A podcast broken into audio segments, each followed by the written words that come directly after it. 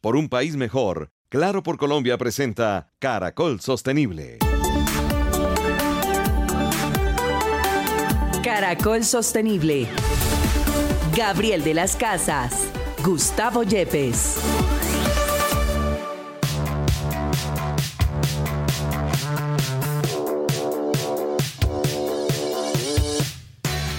Hola, muy buenos días. Feliz mañana de sábado. Feliz Navidad para todos los colombianos, para todos los que nos escuchan en todo el mundo aquí en eh, Caracol Sostenible.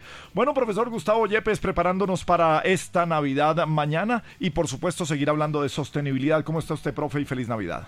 Eh, feliz Navidad, Gabriel, feliz Navidad a nuestros oyentes, aquí preparándome para la llegada del Niño Dios o Santa Claus, como, como lo prefieran, nuestro programa número 30. Pero usted me imagino que no pidió nada porque como usted dice que el consumo no, que, que, no, entonces... Le, he pedido más experiencias. Ay, no, ¿qué Para que podamos reducir el consumo, pero poder sintiéndome muy bien regalado este fin de año. Bueno, profe, programa número 30 desde la academia, no como parte de, del programa, y sé que separarse es, muy complicado. ¿Cómo siente usted desde la academia, desde sus alumnos, de, eh, que, ha contribuido Caracol Sostenible en, eh, en, compartir ese conocimiento con todos ellos? Sí, es difícil ser objetivo, como, como lo mencionas, pero creo que ha sido muy interesante ver experiencias de compañías, de esos grandes líderes empresariales, y ellos pueden ver y se pueden inspirar con ese ejemplo tan interesante. Eh, recuerdo casos eh, importantes como el de Enca, ¿no? el de Tecnoglass, como estos tremendos líderes han mostrado esos cambios y el logro de esos crecimientos importantes de compañías generando menos impacto ambiental y contribuyendo a la sociedad. Eh, también ha habido debates aquí interesantes, ha habido ejemplos de cómo podemos seguir mejorando. Han podido ver motivaciones de otras personas y, que, también los pueden inspirar a ellos para que hagan cosas. Así que yo lo veo como un balance positivo y a mí me ha enseñado, pues por supuesto, muchísimo más. Bueno, pues para hoy 23 de diciembre queremos traer grandes entrevistas de lo que han pasado en el año. Este año tuvimos una, una gran noticia que tiene que ver con el cambio climático y que es, fue la COP28. ¿Qué es una COP, profesor, y por qué es tan importante hablar aquí de calentamiento global?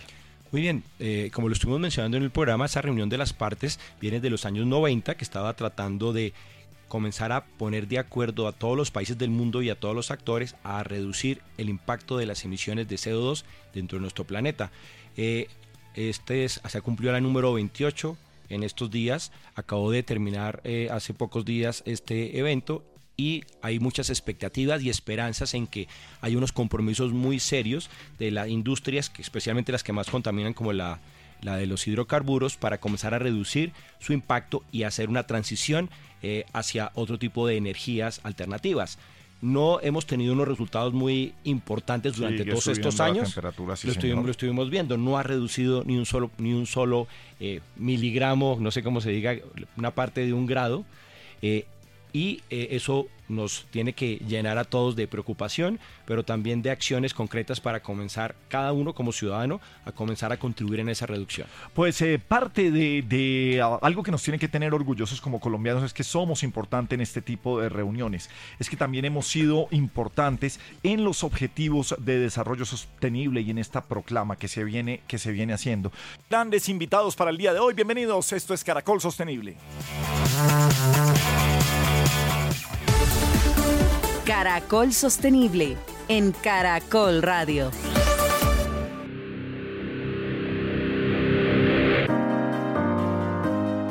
Bien, seguimos en Caracol Sostenible, es una alianza con la Universidad Externado de Colombia. Esta semana tuvimos una gran e importante noticia para nuestro país y tiene que ver, por supuesto, con la sostenibilidad, con la innovación, con el desarrollo. Precisamente la Fundación Innovación para el Desarrollo, un centro de pensamiento y acción que tiene el objetivo de servir a Colombia. Lo lidera el expresidente Iván Duque Márquez. Presidente Duque, muy buenos días y bienvenido a Caracol Sostenible.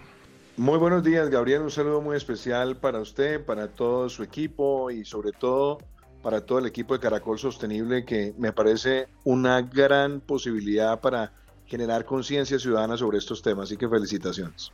Antes de entrar en materia, presidente, cuando se habla de sostenibilidad, incluso desde antes de que usted estuviera en el gobierno, de que fuera congresista, ¿cómo vivía la sostenibilidad? ¿Cómo vivía la preocupación por el planeta en que habitamos, no solamente desde la parte ecológica, ambiental? Bueno, para mí esta ha sido una, una causa de vida, como lo he dicho en, muchas ocasiones, desde muy niños mi padre y mi madre nos inculcaron a mí y a mi hermano el, cuidado del planeta. Yo recuerdo que por aquella época mi padre era gerente de la empresa de acueducto de Bogotá y teníamos que ir con frecuencia a Tibitó y veíamos todos esos ecosistemas de páramos, la importancia de los páramos para proveer agua. Yo recuerdo que nos llevaban a jornadas para sembrar y cuidar a frailejones. Entonces desde ese momento para mí fue un encuentro con la naturaleza y prácticamente a lo largo de mi vida he tenido siempre esto como una prioridad. Lo tuve no solamente muy joven como activista cuando la cumbre de Río en el 92, cuando con jóvenes de distintos colegios de Bogotá promovíamos en ese momento ese mensaje de utilizar el concepto de desarrollo sostenible para defender crecimiento protegiendo la naturaleza. Y después a lo largo de mi vida profesional, durante más de 10 años en el Banco Interamericano de Desarrollo, me involucré muy de cerca en proyectos e iniciativas como la iniciativa SECI en su momento, que era la energía sostenible y cambio climático. Entonces, siempre he tenido eso como derrotero, lo tuve también como congresista sacando iniciativas importantes, entre ellas la de movilidad eléctrica que la sacamos adelante con Federico Hoyos, y por supuesto desde la presidencia donde hicimos cosas tan importantes como pasar del 13% del territorio colombiano declarado área protegida a más del 30%, haber eh, puesto en marcha el programa de siembra de más de un millón de corales, haber avanzado también en la transición energética y desde luego algo de lo que nos sentimos también muy orgullosos, haber puesto en marcha en el país el concepto de los contratos de conservación natural vinculando a las comunidades para luchar contra la deforestación. Entonces son muchas áreas en las que le dimos un gran alcance y ahora desde la Fundación Innovación para el Desarrollo y también en mi trabajo con el Fondo Besos, con WRI o con Conservación Internacional, pues estamos muy dedicados a buscar soluciones basadas en la naturaleza y que logren una gran armonía entre el concepto de carbono neutralidad y naturaleza positiva. Pues lo dice muy bien usted y es lo que siempre mostramos aquí en Caracol Sostenible. Si bien la, parte ecológica, la parte ambiental es muy importante, si bien estamos pendientes del calentamiento global, la sostenibilidad es un concepto con sus objetivos de desarrollo sostenible que aborda también, agrupa también la parte social y la parte económica. Así que es muy importante ahora sí que nos cuente qué es esta Fundación Innovación para el Desarrollo, por qué tan metido dentro de lo sostenible y el objetivo de servir a Colombia. Pues Gabriel, yo creo que la primera motivación era crear un centro de pensamiento y acción. Y hacer un centro de pensamiento y acción que tuviera como derrotero innovar e innovar para tener más impacto positivo en el desarrollo. Y la innovación para el desarrollo tiene que cimentarse en ese eje de sostenibilidad o como también lo hemos llamado en el concepto de la Fundación Sostenibilidad cómo poner la tecnología al servicio de la sostenibilidad. Entonces, dentro de las líneas de pensamiento, vamos a dedicarle mucho tiempo al tema de créditos de carbono, vamos a dedicarle tiempo a los temas de créditos de biodiversidad, a los contratos de conservación natural, al uso de tecnologías para luchar contra la deforestación, en estimular cadenas productivas donde las comunidades rurales e indígenas se involucren para ponerle fin a la deforestación, donde podamos también desarrollar sistemas de financiamiento verde de largo plazo y algo también que es muy importante, el emprendimiento verde.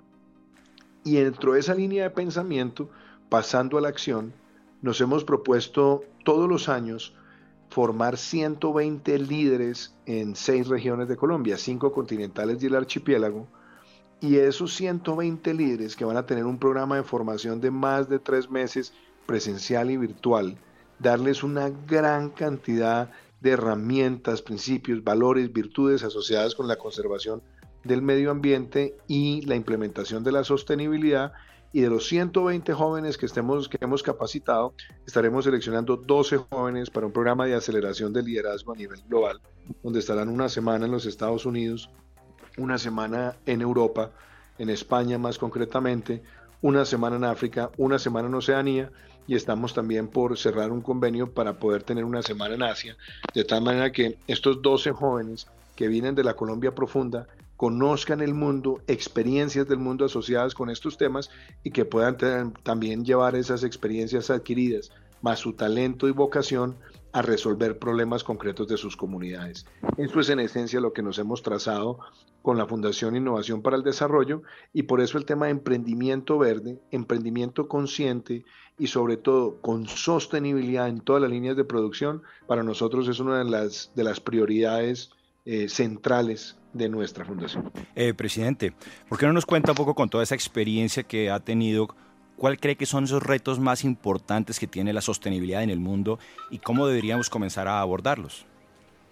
Pues profesor Yepes, yo creo que hoy tenemos una realidad y es tenemos que, ver esto como una especie de reto de, de dos dimensiones.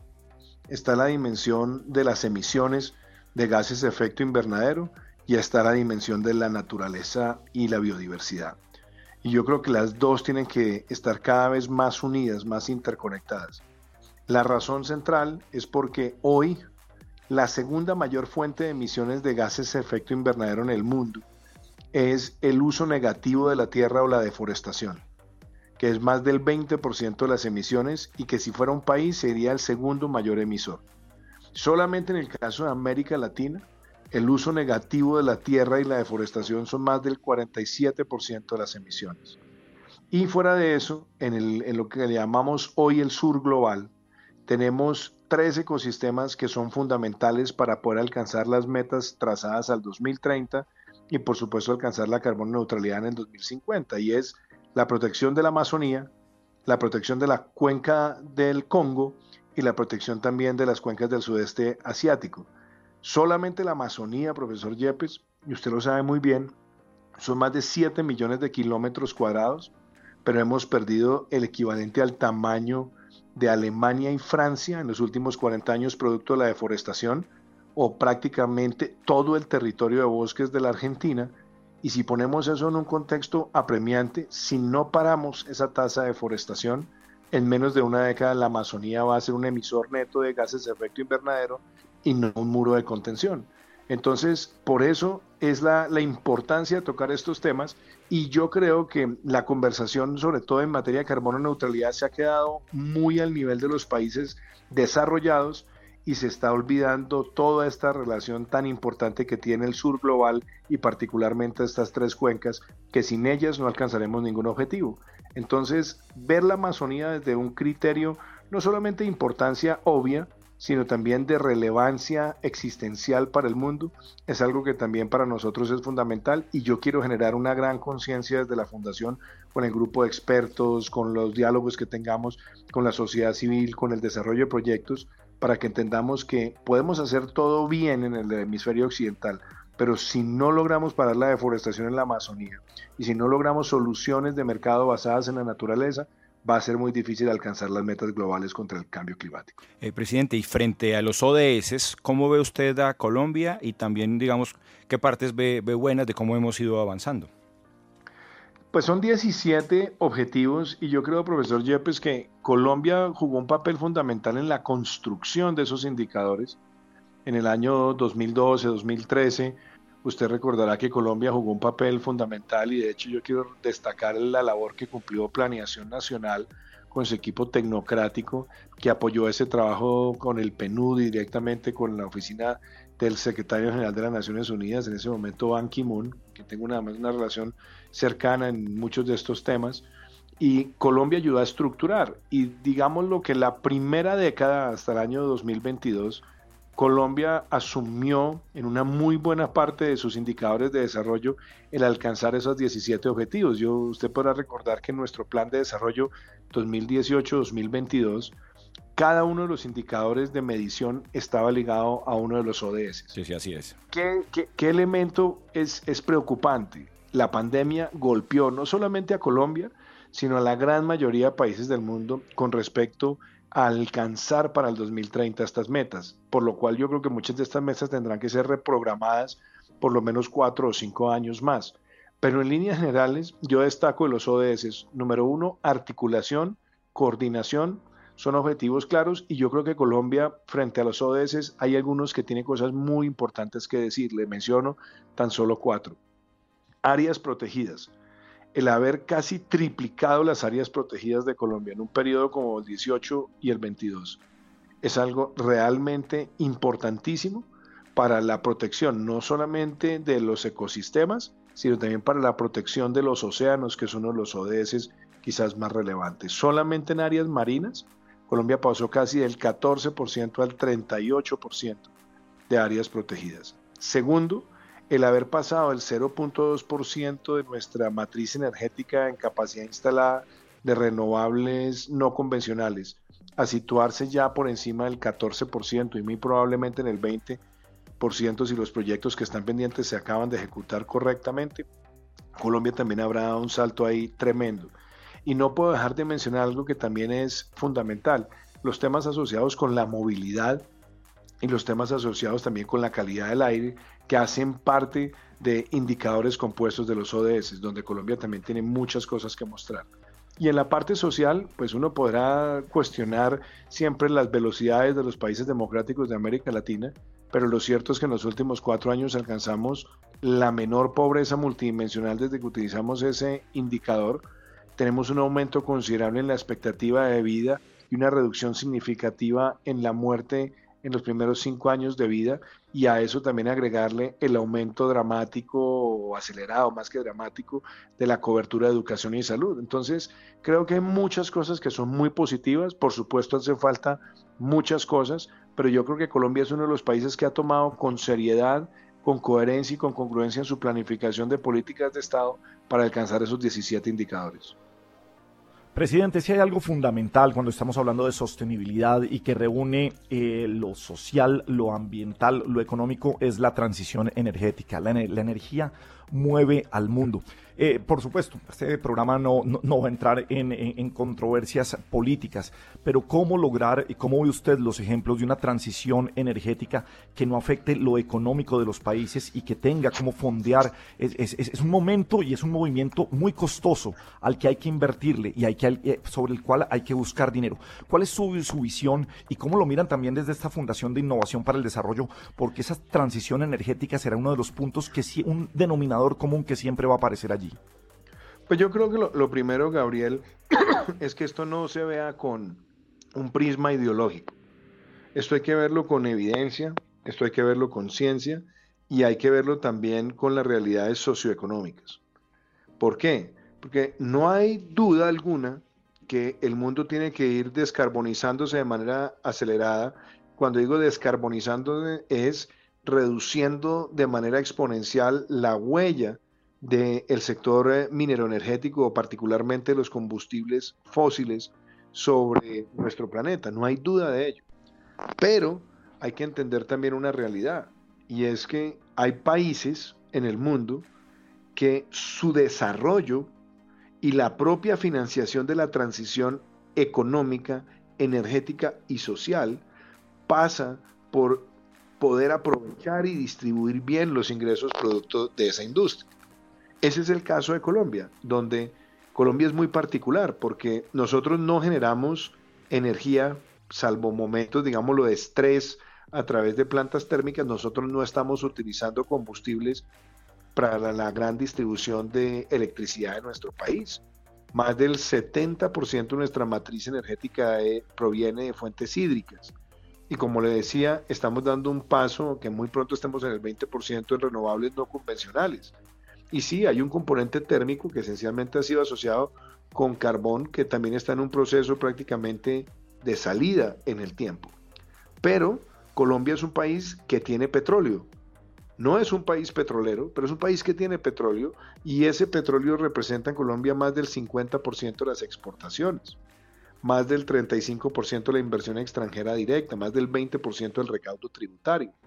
Entonces, si uno dijera mañana, apaguemos el sector del, petróleo y gas en Colombia porque queremos eh, liderar la causa de, ponerle fin a, estos combustibles, la consecuencia es nefasta desde el punto de vista de la transición económica porque se caen los ingresos, se cae la inversión, se cae la principal fuente de exportaciones y entonces ahí no tendríamos ni siquiera recursos para poder financiar la misma transición energética o la transición social, porque la gran expansión de la red de protección social en Colombia se ha dado en momentos donde el país dio el gran salto de producir eh, aproximadamente 400 mil barriles día a más de 700 mil u 800 mil barriles día. Entonces, saber poner eso en, una, en una balanza es muy importante. Y si me permite, Gabriel, es darse cuenta que esto no puede ser con radicalismos ideológicos y que hay experiencias en el mundo que son interesantes. Caso Canadá, que es una potencia en materia de petróleo y gas, pero al mismo tiempo es una potencia en renovables no convencionales, que es una potencia en los procesos de industrialización, pero también es una potencia en materia de conservación. Entonces, creo que saber llevar ese balance y sabiendo que el mundo está dando esa transición en la cual, por ejemplo, Colombia, con la ley de movilidad eléctrica, ha disparado el parque automotor de pasajeros con vehículos eléctricos o el de carga y el transporte individual ver esas transiciones es lo que tenemos que asegurar, porque si tomamos una posición extremista de dar por terminado de inmediato, de manera abrupta, esas fuentes de ingresos, incluyendo que las regalías petroleras también van para el sector ambiental, pues terminamos es haciendo un daño y no realmente financiando y asegurando una transición responsable. Eh, presidente, cuéntenos usted qué opinión le merece los resultados de la, de la reciente eh, conferencia de las partes, la COP. Yo creo, profesor Yepes, que hay, hay tres grandes mensajes.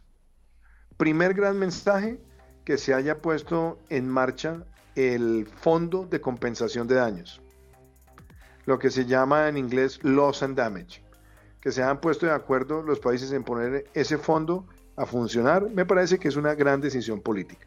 Ahora, ¿qué esperamos? Que ese fondo no sea como otros fondos que existen, donde los desembolsos van a paso de mula mientras las promesas van a la velocidad de la luz. Entonces, esa es una gran iniciativa que tiene esa salvaguardia que acaba de mencionar. La segunda, me pareció un mensaje muy positivo de los Emiratos Árabes, es decir, mire, aquí estamos poniendo un fondo de 30 mil millones de dólares para acompañar el proceso de transición en el mundo, con recursos reales y puestos sobre la mesa. Porque me parece además que llevamos más de una década esperando la movilización de los 100 mil millones de dólares para financiar muchos de estos procesos en el mundo en desarrollo sin que la plata llegue. Y aquí un solo país petrolero, anfitrión, puso 30 mil millones de dólares. Tercer mensaje, creo que es el mensaje que surgió en materia de los hidrocarburos, donde algunas personas tratan de verlo con el vaso medio vacío, diciendo, sí, dijeron los países petroleros, que van a acelerar esa, esa transición para ir reduciendo el peso de los combustibles fósiles, pero no es suficiente. Bueno, seguramente no será suficiente con respecto a las expectativas de muchos, pero el hecho de que por primera vez los países petroleros han han asumido una vocación de decirlo, de fijarse en metas y de poner esto ya como un compromiso de mediano plazo, a mí me parece que es un gran logro de esta COP.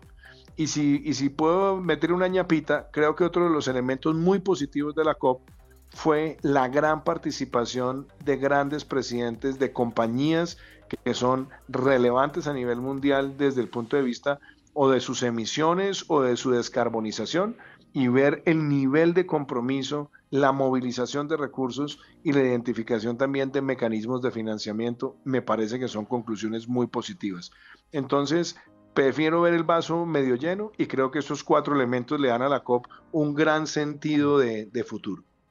Pues estamos dando un gran recorrido sobre la sostenibilidad en Colombia y en el mundo de mano del expresidente Iván Duque Márquez, de nuestro profesor Gustavo Yepes, pero vuelvo con la Fundación Innovación para el Desarrollo. Voy a leer textualmente. Es un centro de pensamiento y acción privado independiente y no partidista cuyo propósito es contribuir a la aceleración de liderazgos jóvenes y el análisis y el diseño de políticas que aseguren la integridad, la eficacia de las instituciones, el crecimiento sostenible, la prosperidad y el bienestar de los individuos y sus comunidades.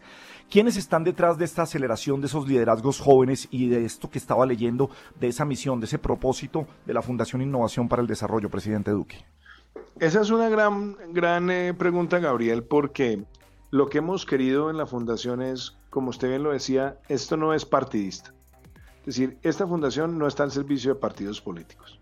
Segundo, esta fundación no hace parte de ningún proyecto eh, político individual o electoral individual.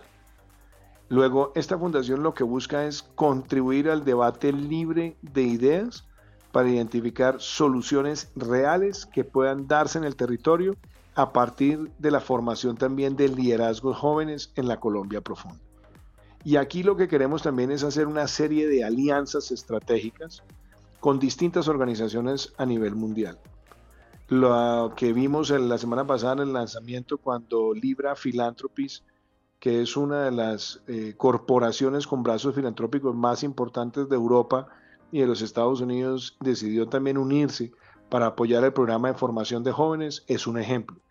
Pero también en esa línea queremos trabajar con la Universidad de Oxford, con la Universidad de Cornell, trabajar con la Universidad Internacional de la Florida, trabajar con centros de pensamiento como el Woodrow Wilson Center, con el Instituto de Empresa en España, con el Instituto Atlántico, con la Fundación FAES, trabajar también eh, con gobiernos, por ejemplo el gobierno de, de, Australia ha mostrado siempre interés en apoyar a los jóvenes en Colombia, entonces estamos trabajando la posibilidad de construir con ellos un escenario también de formación y de apoyo a algunos de los ejes centrales de, proyectos en el territorio, trabajar también con empresas que quieran estimular y participar en estos programas de formación y de acompañar los proyectos de los jóvenes. Entonces, aquí estamos multiplicando también las alianzas. Y algo que es muy importante, estamos constituyendo un grupo de fellows eh, bajo esa palabra que se utiliza en, en, los centros de pensamiento de los Estados Unidos, que son investigadores o profesores o mentores o personas que han estado en la experiencia del sector privado o sector público, que se unen para acompañar este programa de formación y ya tenemos en este momento más de 22 eh, fellows que han manifestado el interés de formar a estos jóvenes, de ser mentores de ellos y estamos ampliando también esa red a nivel internacional.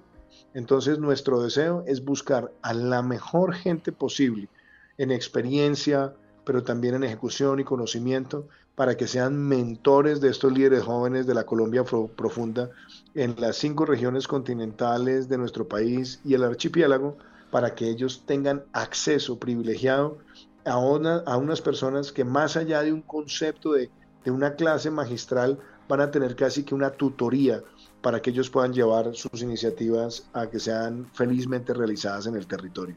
Entonces es una pues, forma de, trabajar sin, sin, sin, contenido eh, político, pero sí pensando en esa intersección de las políticas públicas y el emprendimiento. Pues lo, lo, estaba interrumpiendo, presidente. Pues yo sin preguntar pongo a su disposición también a nuestro profesor Gustavo Yepes, una de las autoridades máximas en sostenibilidad y responsabilidad social del país será, y que cuente con Caracol Sostenible. Porque el, sí. Será para nosotros un honor porque el profesor Yepes no solamente es una persona de gran reconocimiento, sino una persona que ha sabido entender todas esas esos balances que un país como Colombia debe asumir para ser exitoso en desarrollo pero hacerlo siempre como, como un país líder en función también de que nuestro país tiene 50% de su territorio en selva tropical húmeda y cerca del 35% en territorio amazónico. Así que nos será muy, no solamente muy honroso contar con el profesor Yepes, sino también, Gabriel, poder difundir muchas de las cosas que vamos a adelantar a través de este importante programa de Caracol Sostenible. Bueno, muchas gracias y cuente conmigo. Quedó comprometido, profe. Claro que sí, por sí, supuesto. Está comprometido, sí, de una vez, pues, eso sí, al aire comprometer claro. es fantástico. Me honra muchísimo, así Pero, que muchas gracias. El honor es todo mío, muchas gracias. Pues presidente, mire, usted habla de aceleración de liderazgos jóvenes y precisamente lo que queremos hacer desde Caracol Sostenible es la aceleración de contar estas buenas noticias, estas buenas prácticas, este de contar que la sostenibilidad no es tan complicado porque hay un gran componente que no se queda ni en los gobiernos ni en las corporaciones, sino en la responsabilidad que tenemos cada uno como colombianos y como habitantes de este mundo. Así que creo que tenemos un 2024 de mucha colaboración con esta Fundación Innovación eh, para el Desarrollo. Pues finalmente, presidente, Duque, a usted, a María Juliana, a su familia, una feliz Navidad, un gran año 2024 con esta fundación y su mensaje final para los colombianos. Pues Gabriel, primero gratitud, un saludo también para usted, para Paula, para toda su familia, para todo el equipo de Caracol Radio, de Caracol Sostenible. Yo creo que el mensaje que tenemos que, que transmitir y que lo recibamos todos en nuestro corazón, pensando no solamente en el 2024, donde Colombia será la sede de la Conferencia Mundial de Biodiversidad es que la protección del medio ambiente no tiene color político, no tiene color partidista, no tenemos un planeta B y Colombia, que a veces no lo cacareamos lo suficiente, logró sacar adelante la ley de acción climática aprobada de manera unánime en las dos cámaras, lo que muestra que aún en momentos de polarización, cuando tenemos un propósito común, podemos ser referentes para el planeta. Yo creo que trascendiendo de lo político a la sociedad, nosotros tenemos que ver a Colombia como una superpotencia de la biodiversidad. Este es uno de los países más biodiversos del planeta, si no el más biodiverso por unidad geográfica, pero aparte de esto, este es un país donde en la cultura de las familias, de los empresarios, de los ciudadanos, está la protección del medio ambiente y tenemos que maximizarlo, acelerarlo y a través de la Fundación Innovación para el Desarrollo I D, lo que queremos es que este sea uno de los temas centrales para que los líderes de la Colombia profunda, los líderes jóvenes, tengan como parte central de su formación, de su vocación y de su acción, el saber que hay una ética del siglo XXI que empieza por proteger el planeta, por ser responsables en nuestro actuar y por siempre buscar una manera donde podamos reducir nuestra huella de carbono, la individual y la colectiva. Así que muchísimas gracias, apreciado Gabriel. Pues es Iván Duque Márquez, expresidente de Colombia. La Fundación Innovación para el Desarrollo pasó en Caracol Sostenible, en Caracol Radio. Claro por Colombia, tecnología que transforma vidas, presenta en Caracol Sostenible, tecnología sostenible. Bien, Caracol Sostenible cuenta con el apoyo de Claro por Colombia, el programa de sostenibilidad de Claro en nuestro país, juntos por un país mejor. Equidad, diversidad e inclusión. La ruta de inclusión social y laboral de Claro, pues permitió el acceso a un trabajo formal de más de 1.370 personas en situación de vulnerabilidad. De ellos se destaca que un 56% son mujeres y hay un 47% de inmigrantes. ¿Qué más hay en gestión de equidad y diversidad, Juan Manuel? En gestión en temas de equidad, diversidad e inclusión ha incluido dos hitos importantes. El mes de la equidad en marzo y el mes de la diversidad en junio. El primero contó con 10 actividades en temas de nuevas masculinidades, equidad de género, sesgos inconscientes, sexualidad y felicidad, con más de 600 participantes. Y en el segundo hubo 490 participantes. Adicionalmente, Claro realiza cada año, por ejemplo, en octubre se realizó la segunda versión de la Semana de la Sostenibilidad. Realizaron 14 actividades, participaron más de mil personas, contó con 14 expertos nacionales e internacionales y se desarrollaron acciones relacionadas con el compromiso social, ambiental y económico del país. Claro por Colombia, por un país mejor, un país más sostenible. Ya regresamos con Caracol Sostenible. Claro, por un país mejor. Continuamos con Caracol Sostenible. Claro, por un país mejor.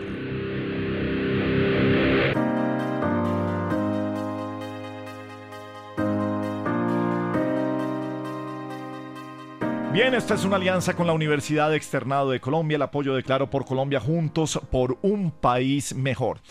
En épocas en las que se habla de emprendimiento, profe, eh, ¿cómo lo relacionamos con la sostenibilidad? ¿En qué ODS cabe esto? Bueno, aquí podemos hablar de varios, porque está asociado a los ODS de prosperidad. El 8 de trabajo decente y crecimiento económico, estamos hablando del 9 de producción, eh, de producción de innovación, industria e infraestructura, el 12 de producción y consumo responsable, incluso podemos hablar del 10 de reducción de desigualdades. Y esto nos puede ayudar a pensar que son estos emprendedores, estos nuevos empresarios los que pueden ayudar a buscar soluciones para resolver los problemas más importantes que los temas ambientales y sociales eh, nos ofrecen en la actualidad. Bueno, pues Alejandro Leiva es uno de los grandes comediantes de este país. Eh, quizás pocos lo conocen por ese nombre, pero sí por el de Peter Albeiro. Pero no solamente comediante, es humorista que tiene el país, sino un hombre muy sagaz que echando a perder se aprende, como él tiene su historia de emprendimiento. Y hoy queremos compartir con nuestros oyentes este caso de emprendimiento que, como bien lo dice el profe, tiene que ver mucho con sostenibilidad. Mi querido Peter Albeiro, muy buenos días y bienvenido a Caracol Sostenible. Bueno, Gabriel, muchas gracias. Usted a todos los oyentes. Es un abrazo. Bueno, echando a perder si aprendes un poco la historia de su vida de emprendimientos y yo siempre me refiero a algo que está en su libro sobre esa creación de su empresa de fresas con crema en Bucaramanga. Yo siempre he sido muy inquieto por los negocios, por hacer empresa, por vender. Y es una de las historias más bonitas porque subiendo para Cúcuta tenía que subir y había un trancón en el Pikachu y me vendieron unas fresas con crema. Yo nunca había probado algo tan rico. Y me voy camino a, Cúcuta pensando, oiga, ¿por qué esas fresas no, no las venden en Bucaramanga? ¿Cómo hago yo para tener esas fresas allá? Y regresando de Cúcuta me di la tarea de conseguir otra vez a la señora y cuando la pude conseguir le dijeron eh, que yo quería abrir un, un, negocio en el que yo pudiera vender esas fresas. Me conseguí en todos los supermercados de, de Bucaramanga, bueno, los, los, los más comunes, un pequeño stand que yo renté y me puse a vender fresas con crema con la señora con tan mala suerte que no se iba tan bien que la señora se me voló y no se me voló porque se fuera para otra cosa, sino porque ya no, no quería trabajar tanto. Entonces me dijo, no, no, no, no, no, es que eso a mí no me gusta porque yo antes vendía mis 40, 50 fresas con crema y me iba para el campo, me iba para la casa y ahora usted quiere que hagamos 500 cosas de estas diarias entonces me terminó dañando el negocio porque claro, ya la receta era de ella, todo ese tipo de cosas. Y me ilusioné con un producto que era demasiado ganador, pero no contaba con que las personas no están como con alineados en los mismos sueños, en las mismas ilusiones. Yo, pero es que vamos a ganar plata, no es que a mí no me gusta la plata, yo quiero estar tranquila, no tengo ni domingo, ni lunes, ni nada. Y eso es una historia de mi libro en la que yo ya estaba soñando que iba prácticamente a hacer competencia de, de, Alpina y de no sé qué vaina y resulta que el ilusionado era yo. Fue uno de esos, de esos fracasos bonitos en los que me enseñó que antes de abrir un negocio el producto tengo que saber yo quién lo vende, cómo lo venden, controlarlo y fue una experiencia un poco difícil porque yo pues la verdad le tenía mucha mucha fe. Oiga, profe, aquí empezamos a hacer link con lo que es la sostenibilidad. Mire el caso de esta señora que prefiere su felicidad, su tranquilidad, su bienestar personal en lugar de ser rica. Y el otro, el señor que quería hacer un nuevo Alpina, con Peter Albeiro quería hacer un nuevo Alpina y quería buscar dinero, que, que, está bien. Aquí la sostenibilidad, ¿cómo aplica, profe? Eh, sí, Gabriel. De alguna manera, me parece muy interesante, digamos, la perspectiva de la señora, porque alguna de las críticas importantes que tiene sobre nuestro modelo es que busca un crecimiento económico ilimitado y estamos buscando toda nuestra vida ganar más y más dinero, a pesar incluso, como ustedes lo ven, sacrificando nuestro tiempo y, y muchas veces salud y familia. Por eso hay cada vez más propuestas que tratan de que cambiemos un poco nuestros estilos de vida y que no nos centremos en solamente esos beneficios materiales que podemos conseguir, sino tal vez otro tipo de crecimiento que puede ser un poco más espiritual, como el de la señora, estar más cercana a los amigos, a la familia, a las cosas que te gustan a ti, ¿no? sé Como la señora estar en el campo o a las personas que le gustan pintar y demás. Entonces me parece muy interesante la perspectiva de la señora, muy respetable y tal vez si cada vez más gente piensa así, tendríamos un mundo que podría sí ser sostenible hacia el futuro. Peter Albeiro tiene un negocio exitosísimo de alquiler de carros en, en, la Florida, en Miami, en Orlando, en Fort Lauderdale, que se llama Super Nice Rentacar. Peter, ¿qué pasa allá? ¿Cuántos carros tiene? ¿Cuántos empleados son? El negocio de alquiler de carros es 24/7. ¿Cómo, ¿Cómo, funciona hoy en día? Eso que empezó siendo un emprendimiento, un sueño, el averiguar, y se volvió en un muy buen eh, negocio de ingreso de dinero. Bueno, Super Nice Rentacar nace en el 2016, ya son siete años como un proyecto para, para mi vida. Entendí que, que de pronto, no sé, la salud, lo que fuera, pues como que no me daba para contar chistes siempre y no me quería ver solo en esa faceta contando chistes. Ya había capitalizado algo, pero quería ver un negocio que, que fuera bastante funcional en, en, Miami. Entendí que todas las personas aterrizan y lo primero que necesitan es solucionar su medio de transporte. Comencé comprando algunos carros, creo que fueron 8 o 10 carros que se compraron en un, en un principio y comencé a promocionarlo por redes sociales, en el caso televisión, radio, eh, revistas de las principales aerolíneas. Y lo que yo digo, después de muchos años, ya después de, de tantos fracasos como lo hablé al principio, entendí que lo más importante para una empresa es tener clientes. Lo que hace exitoso a, por ejemplo, a una compañía como Amazon es que tiene clientes que compran este, todo el tiempo. Entonces yo entendiendo eso, sabía que nadie conoce mis inventarios, a nadie le interesa saber si yo tengo 100, 200 o 300 carros. Quería atender a los clientes que llegaran así fuera con uno, con dos o con tres carros. Voy a contar que, que, uno de mis primeros clientes fue Felipe Peláez, que me lo encuentro en el aeropuerto. Yo tenía el proyecto de la compañía y le dije, no es que yo tengo una compañía de renta de carros. Ah, en serio, yo preciso voy, pero yo ni siquiera había armado eso. O sea, yo le renté mi primer carro a, a Felipe Peláez sin tener la empresa. y así fue la de los yates igual. Pero era chévere porque aunque me conseguí una bodega pequeñita que podía pagar no era tan cerca del aeropuerto, era en Doral. Yo llevaba los carros hasta el aeropuerto, esperaba el cliente, el cliente se llevaba su carro y me decían, ¿y usted ahorita para dónde se va? Yo decía, no, es que tenemos la oficina aquí abajito. Aquí abajito era que tenía que agarrar un Uber al Doral que me costaba muchísimo y al final me decían, pero es que usted entonces qué está ganando, si usted lleva el carro, lo entrega, cobra y se tiene que volver en Uber y tiene que pagar un Uber para que alguien vaya a recibirle el carro al aeropuerto que gana. Y yo pues gano el cliente, le parece poquito, gano experiencia.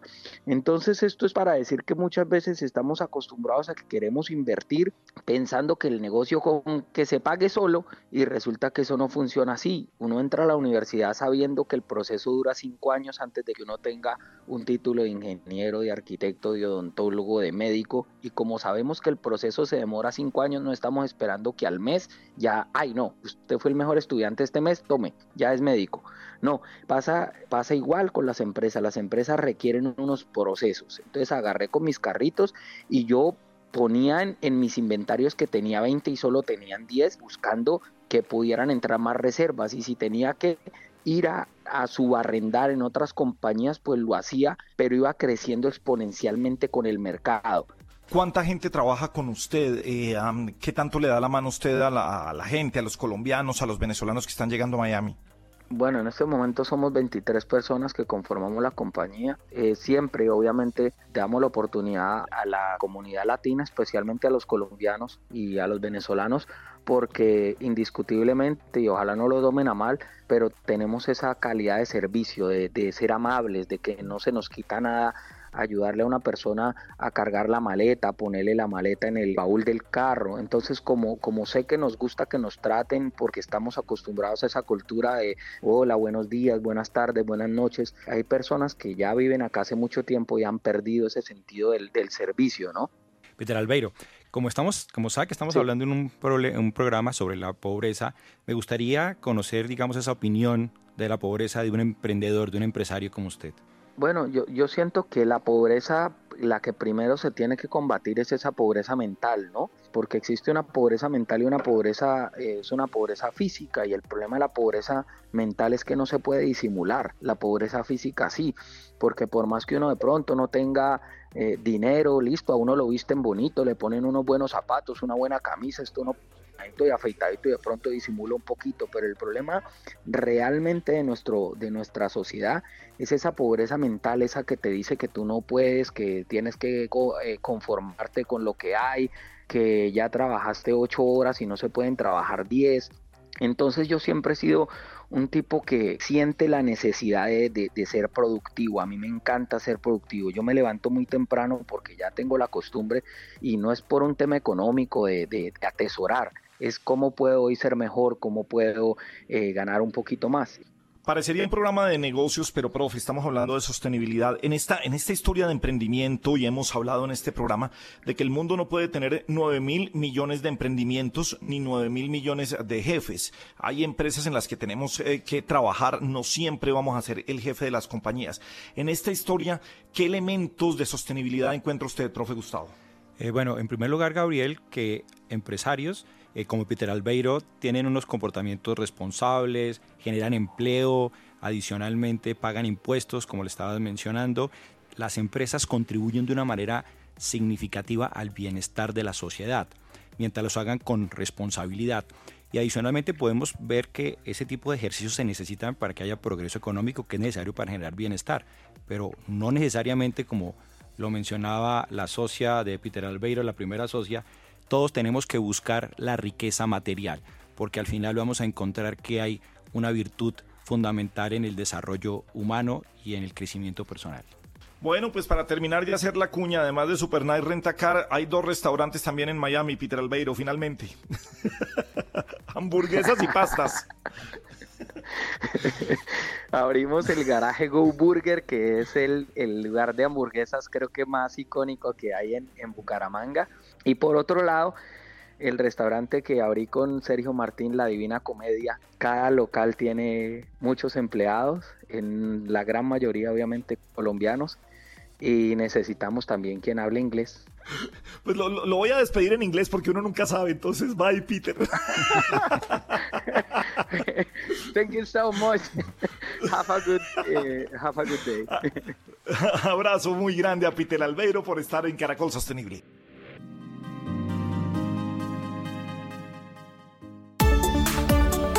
Caracol Sostenible. De lo absurdo a la reflexión.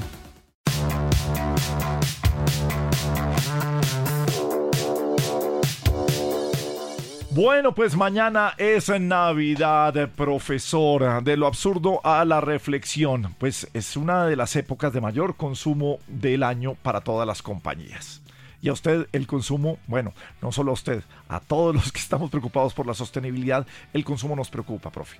Sí, yo creo que este es un buen momento para que recordemos que cada vez, y este programa lo ha promovido también, que tenemos cada vez más productos sostenibles, tenemos cada vez más alternativas como consumidores de más y más productos que dicen que son ecoamigables, que tienen un impacto menor en el medio ambiente, que no tienen algunos productos que nos pueden dañar a la salud y que son éticos porque responden a eh, ciertos parámetros como que no haya violación de los derechos humanos de los trabajadores o que se respete la dignidad de esos trabajadores en las largas cadenas de suministro. Eh, pero creo que es importante que recordemos que como consumidores tenemos que pensar en que no solamente comprar productos sostenibles es la solución, porque en muchas cosas pasa, en que ese es el absurdo, que cada vez que nos ofrecen productos sostenibles compramos dos o compramos muchos más. Y lo que estamos haciendo es consumir más y estamos contribuyendo más a un problema mucho mayor que es el de mayor contaminación. Así que yo creo que la reflexión aquí es de, pensarlo muy bien cada vez que vayas a comprar, que compres solamente lo que necesites, que vuelvas a reutilizar lo que ya tienes o que puedas eh, compartir lo que te sobra a ti. ¿Sabe que ese, ese, ese, compartir, yo creo que hace parte de esa economía circular? Mire, y, vamos a pensar en los regalos de Navidad. Si su hijo ya tiene unos juguetes que no utiliza, ¿qué tal si los puede compartir? Sé que a veces suena feo el compartir algo, algo usado, pero hay gente que, que, estaría feliz de poder compartir e, e, e, ese algo usado y tener por lo menos ese, ese juguete y que haya una economía circular que, que, se vaya teniendo para no seguir acumulando. Pues somos acumuladores, yo creo que por naturaleza eh, nos volvimos así. No, no lo eran las tribus indígenas, no lo eran nuestros antepasados, pero sí somos nosotros. Eso. Propongamos eso a nuestros oyentes, que comiencen a dejar de guardar tantas cosas y compartan lo que tienen. No importa que incluso uno puede, muchas veces guarda cosas que están sin siquiera usar.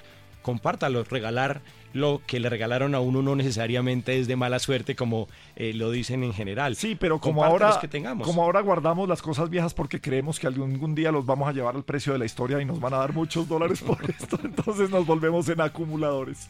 Suena como falso, Rick. pues eh, profesor, feliz Navidad. También eh, eh, compartir con nuestros eh, oyentes lo que ha sido este año aquí en Caracol Radio con el programa número 30. Programa número 30, así es. Bueno, señor, pues feliz Navidad. Nos vemos también en ocho días porque Caracol Sostenible no para. Feliz resto de día para todos. Por un país mejor, Claro por Colombia presentó Caracol Sostenible